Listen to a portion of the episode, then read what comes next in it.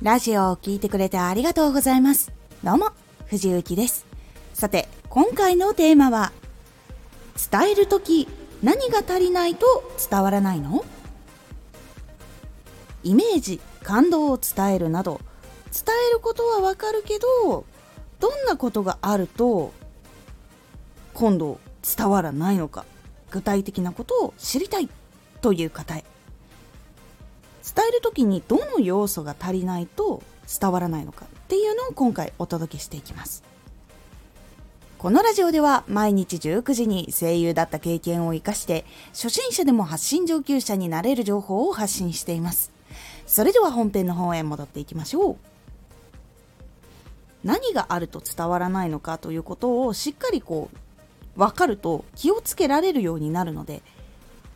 こうあこれがあったから伝わらなかったかもしれないっていうこう反省する時とかあとは自分がやった時にあこれは伝わらないかもしれないって言い直したりとかそういうところにつながっていくので是非参考にしてみてください。ではどういうのがあると伝わらないのかっていうと語る順番を間違える。言葉が足りない。相手の考え方を無視する。相手の価値観を無視する。自分が伝えたいことだけを詰め込む。これで伝わると信じ込みすぎてしまう。独自のやり方だけでやってしまう。など。今ご紹介した7つのポイント。これは結構入ってるとこう聞きたかったんだけどあれこれじゃないってなったりとか聞き始めたのにあ全然わからない。とかもしくは受け取れないっていうような状況を招いてしまう可能性があります。語る順番を間違えてしまう。これに関してはもう本当に順番が全く違うことによって何を言いたいのかこの人わからないってなってしまったりとかどれが大事なのかがわからないっていう風になってしまうことの一つになっています。なので語る順番っていうのはこうどうしたらいいのかなって思った時には伝え方とかあとは文章の組み立ての本とかがあるのでそれで勉強したりするのがいいです。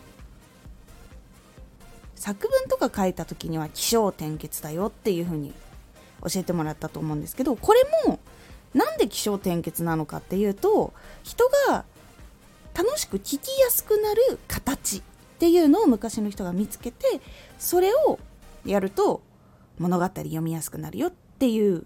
いわゆる昔の人が実験してくれてめっちゃ頑張って書いてくれてそれで得た情報を受け継いで私たちは使っているということになるんですけどそのやり方っていうのをたくさん習得しておくことで語る順番を間違ってしまうことによって聞きにくくなるとかどれが大事かわからないとかいうところを避けることができます。であとは言葉足らず。言葉足らずはこれ絶対やった方がいいよ。だって成功してる人もやってるから。の二言だけだとやっぱなかなか動きにくいと思うんですよ。その成功している人がその相手の人も知っていてですごい人だよねとかこう何かしら思いがある人じゃないとやっぱり難しいというところがあるんですよ。なのでこれがどう良いのかどういうこともたらしてくれるのかでどういうところがフィットしたと自分は思ったのかっていうところをこうちゃんと言葉を尽くして伝えてあげることによってあ自分にはこの方法は合わなかったけどこれはもしかしたら合うかもしれないからやってみよう。っていう風に変わったりするので言葉足らずだといわゆる相手がそのことがいいんだという認識はあってもどこまでいいのかとかやりたいなって思うまでの気持ちが動くところまでいかないっていうところがあると言葉足らず。でこう伝わったんだけど全然行動にはならないとかあとは誰かに伝えようとした時もなんかいいらしいよぐらいの認識でしかなくなってしまう。ということで本当にこういいと思ったものがどうして本当にいいのかを伝えられない時っていうのは言葉足らずの場合もあります。で相手の考えと価値観を無視する。これは伝え方によっては相手を否定してしまったように聞こえたりとかするので相手には相手の価値観があって考え方があってでその中でこう変えようとしてるんだけど伝え方によって受け取れないっていう場合とかがあったりします。なのでこの辺とかはあのー、言い方をこうポジティブに変えたりとかあとは保育士さんとかのその言葉の言い回しみたいなのがあったりするんですけどそれを結構参考にしてみると良かったりします。保育士さんってこうちっちゃい子たちにこれをしちゃダメだよっていうことをいろんな言い回しで言うんですね。これをこうすると危ないよとかこれをこうして一緒にやると嬉しいよとかこういろんな言い方をするんですよ。でその言い方っていうのは相手がやっぱりあじゃあ次は行動しないようにしようにいつかつながりやすいやっぱり言葉っていうのを選んでいるなっていうのを感じたのでそこを参考にしてみるのがいいかなと思います。であと考え方と価値観これは相手はどういう考え方を持っているかなとかどういう価値観を持っている人かなっていうのを探ったりとかこちらもその立場になって考えた時にどういうことをこう守りたいからうまく行動できないのかなとかそういうのを考えて伝えるようにするだけでもあそう私の立場分かってくれているんだなっていうその私だけのラジオって感じやすくなってもらえるっていうのもあるので考えた方がいい部分になります。であとは自分が伝えたいことだけを詰め込んでしまう場合これはもしかしたら相手は聞きたくないとか必要ないと思っている可能性があるのでこれは基本的な考えの時に自分が伝えたいことを詰め込むんじゃなくて相手はこの状況でこういう状況下にある時にもし自分がラジオを探すんだったらどういうのが聞きたいかなっていう考え方をして作った方がいいです。これを伝えようみたいな感じにすると結構うまくいかないことが多いです。これは会社のその提案の時とかも結構自分が伝えたいことを伝えようっていうと相手とマッチングはなかなかしませんオーディションとかでも一方的にバーって喋っても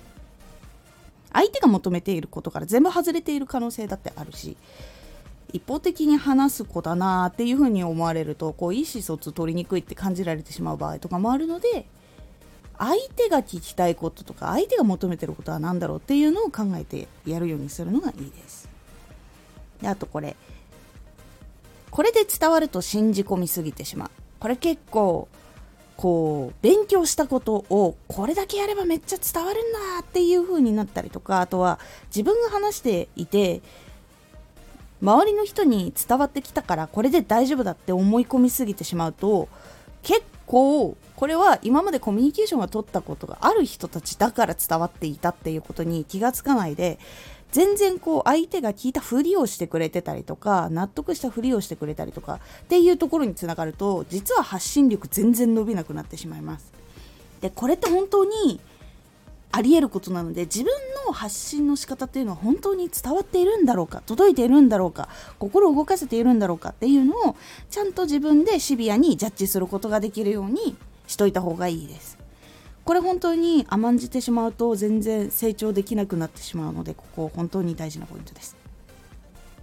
そして最後独自のやり方だけでやってしまう。これ先ほどのにちょっと似ているところがめちゃくちゃあるんですけど自分の独自のやり方周りの人に伝わっていたっていうのがあって実際にツイート見てもらえないなとかラジオ聞いてもらえないな再生数伸びないないいね来ないなっていう風になった時は目に留まっていない耳に留まっていないと思った方がいいです。でそれはなぜかというと目に留まるやり方聞いてもらいやすいやり方っていうのをちゃんと勉強してやったかなっていうところに立ち返ってみると結構変わります。私の場合はその発信してやっぱり最初全然うまくいかなくてで伝え方とかもいっぱい勉強してでその勉強したことを再現できるようになるまでっていうのもまた時間がかかるものなんですよ。でちゃんと再現できたかなくらいになってくるとだんだんこう聞いてくれる人たちが増えたりとかっていうところにつながっていきます。で、それをちょっと長期間やらないと本当に聞いているのか聞いていないのかとか自分がうまくやれてるのかやれてないのかっていうのも分かんなくなってしまうのでちょっと時間かかるけどしっかり勉強してやった方が多くの人にやっぱり聞きやすいとか聞いてみたいとかってやっぱりなる言葉っていうのを選ぶことができるようになっていきます。なのでこの7つ当てはまっているかもしれないと思ったら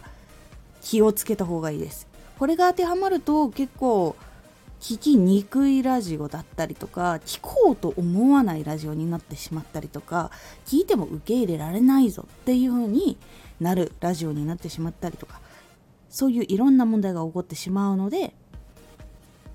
あこれ当てはまってるかもしれないって思ったらすぐに修正をするようにしていってみてください。それだけでも結構大きく変わっていきますので是非これにまず当てはまらないことっていうのを意識してやっていってみてください。